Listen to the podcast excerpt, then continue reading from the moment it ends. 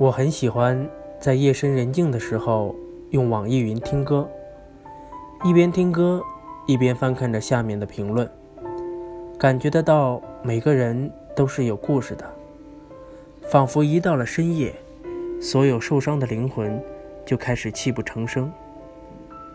有人抱怨最近生活不如意，很多事情都是事与愿违，心累不堪。有人感叹。还是学生时代的我们最好，无忧无虑，完全不用为了谋生而一次次碰壁。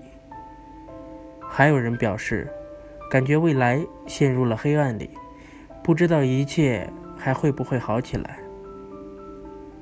其实，相信每个人都曾有过一段非常艰难的时光，或许是工作上的受挫，是爱情里的受伤。是追梦路上失去方向，又或许是想要的都没得到，还没抓紧的却已经失去。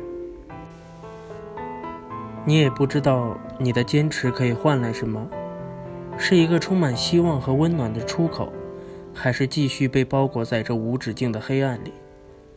一个人的夜晚，会开始觉得委屈，同情自己，眼泪打湿了枕头。